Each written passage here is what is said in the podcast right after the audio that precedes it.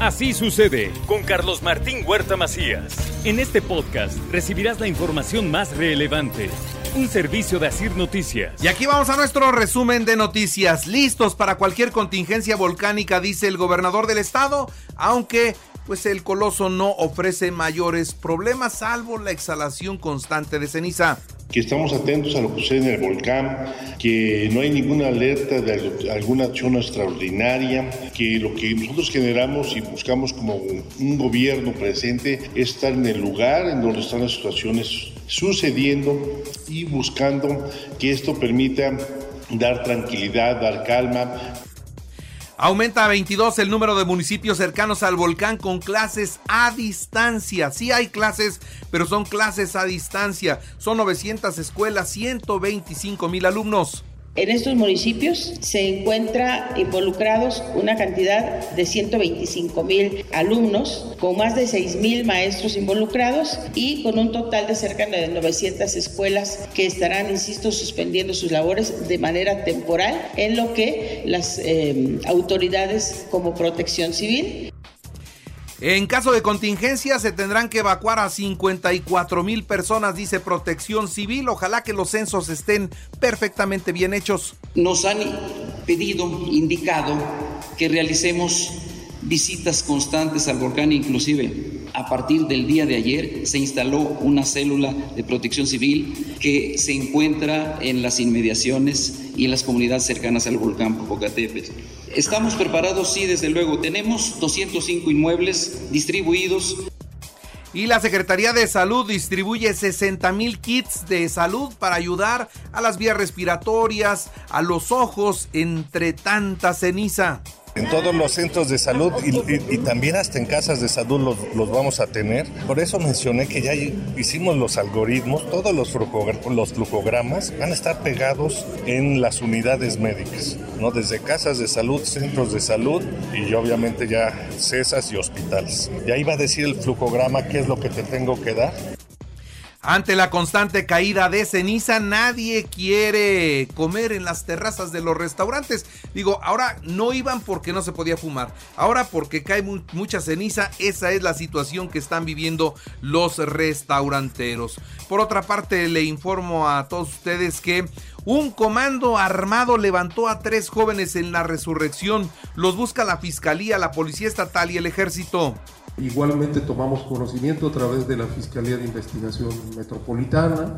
Igualmente le pedí al, al fiscal de investigación de desaparición de personas que, que de inmediato también actuáramos. Iniciamos una investigación como lo hacemos, con la sola noticia. Las personas familiares de los desaparecidos Ahora, déjeme decirle que aparecieron tres embolsados en el vecino estado de Tlaxcala. ¿Podrían ser los jóvenes levantados? Podría ser. No está confirmado nada. Por cierto, en un cateo, la fiscalía recuperó las armas que les robaron a los ministeriales en la zona de tolerancia de Izúcar de Matamoros. Detiene la policía municipal a tres hombres por el asalto a la ruta 54 en la zona de Arboledas de Loma Bella. Tres personas murieron. Esto es lo que deja un choque en la autopista Teciutlán Virreyes entre las víctimas un menor de edad. En otras noticias le doy a conocer que se procede contra el policía que abrió paso a una camioneta que disparó a un domicilio en Amozoc. Esto es lo que dice el gobernador Sergio Salomón Céspedes. Amozoc, por supuesto que ya hay una denuncia levantada, tengo entendido. Se le va a dar seguimiento, se va a ir con estas investigaciones y se va a ir hasta las últimas consecuencias en ello. En todos los casos lo haremos así, no vamos a abrir ni a permitir que se, haya, se, abra la puerta a la delincuencia. Y también con ello comentar que están dando seguimiento perfectamente bien por parte del Consejo de Seguridad Pública.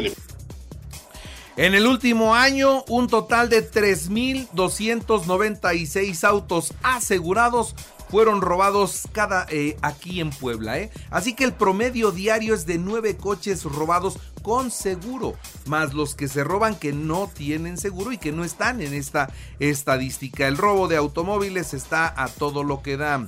La hipertensión es la primera causa de muerte prematura.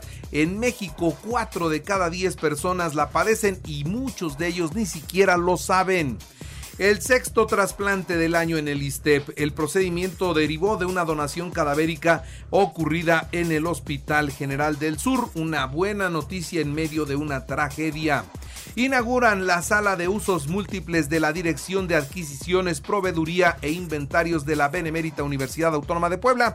Ahí la inauguró naturalmente la rectora Lilia Cedillo. El ayuntamiento entregó una cancha de pádel en el Parque de Amalucan y anunció la segunda etapa de rehabilitación del lugar.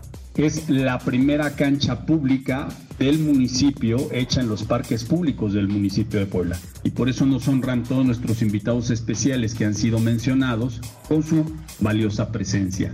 ¿Y en qué consistió esta primera etapa de intervención en el parque de Amalucan? Pues se corrigió la trotapista que ustedes acaban de observar, y con un monto de 31 millones de pesos el gobernador puso en marcha los trabajos de rehabilitación del Parque del Arte. Nosotros queremos de esa forma seguir apostando porque nuestros niños, nuestras niñas sigan practicando deporte, porque nuestros adultos sigan practicando deporte, porque nuestros adultos mayores tengan un espacio en donde poder respirar y caminar tranquilamente. Este parque tiene que ser un parque muy seguro, muy tranquilo. En la información nacional e internacional reportaron balaceras y narcobloqueos en Nuevo Laredo, Tamaulipas. La presidenta municipal tuvo que pedir a la población se mantuviera en casa y muchos pecho a tierra durante horas que duró el enfrentamiento. La Secretaría de la Defensa Nacional rechazó que el general Luis Crescencio Sandoval haya comprado un departamento a un proveedor de la dependencia a un costo menor de lo establecido en el mercado. La está valuada en 30 millones de pesos aunque él solo pagó 9 millones y lo explica y dice es que yo lo compré en obra gris. El abogado del Güero Palma dijo que su cliente confía en que será liberado pronto, pues no hay una nueva orden de detención que lo mantenga en prisión y si no lo liberan, procederán a una denuncia por ¿por qué? Por privación ilegal de la libertad. En otros temas, ¿qué le parece otro decretazo del presidente de México?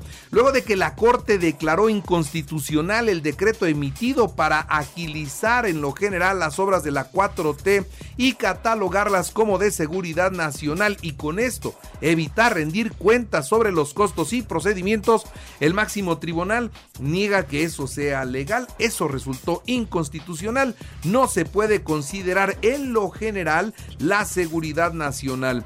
Ante el fallo, inmediatamente el presidente dice, ah, en lo general no se puede. Bueno, y sacó otro decreto y ya fue señalando obra por obra que las declara de seguridad nacional y que no va a compartir información. Entre ellas, naturalmente, el tren Maya, donde sabemos que se está manejando mucho más dinero del presupuestado, donde hay asignaciones directas de obra pública y donde mucha parte de la obra se está pagando en efectivo. ¿Habrá corrupción? No lo vamos a saber. ¿Por qué? Porque es de seguridad nacional.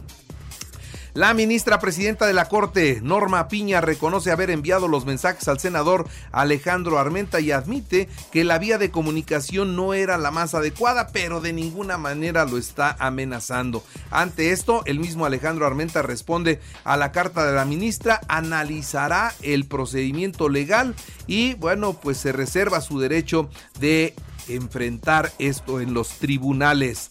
La ley 3 de 3 es un parteaguas que se juega a contrarreloj, destaca la diputada poblana Blanca Alcalá Ruiz. La diputada destaca que las reformas eh, son indispensables para que no lleguen a cargos públicos aquellos violentadores o aquellos deudores alimentarios. En los deportes, América, las poderosas Águilas del América, 1-0 a las Chivas en la ida de las semifinales del Clausura 2023. Mañana, Monterrey Tigres a las 7 de la noche, el domingo a las 8, la vuelta del América Chivas. Sevilla 2-1 a Juventus y va a la final de la Europa League con la Roma. Olmeca 5-1 a Pericos de Puebla para quedarse con la serie. En las grandes ligas, Cardenales 16 a 8 a los Dodgers. Julio Urias cargó con la derrota. En el baloncesto, los Nuggets 108 a 103 de los Lakers y van dos juegos a cero en la final del oeste. Rafael Nadal anunció que no jugará el Roland Garros de Francia y que en el 2024 se retira. El gobernador Sergio Salomón Céspedes Peregrina inauguró el Nacional de Padel que se realiza en Puebla del 18 al 21 de mayo con la presencia de 500 exponentes en la rama varonil y femenil. Y les recuerdo que así sucede está en iHeartRadio. Y ahora puede escuchar a toda hora y en cualquier dispositivo móvil o computadora nuestro podcast con el resumen de noticias, colaboraciones y entrevistas. Es muy fácil, entre a la aplicación de iHeartRadio, seleccione el apartado de podcast, elija noticias y ahí encontrará la portada de Así sucede. Así sucede con Carlos Martín Huerta Macías. La información más relevante ahora en podcast. Sigue disfrutando de iHeartRadio.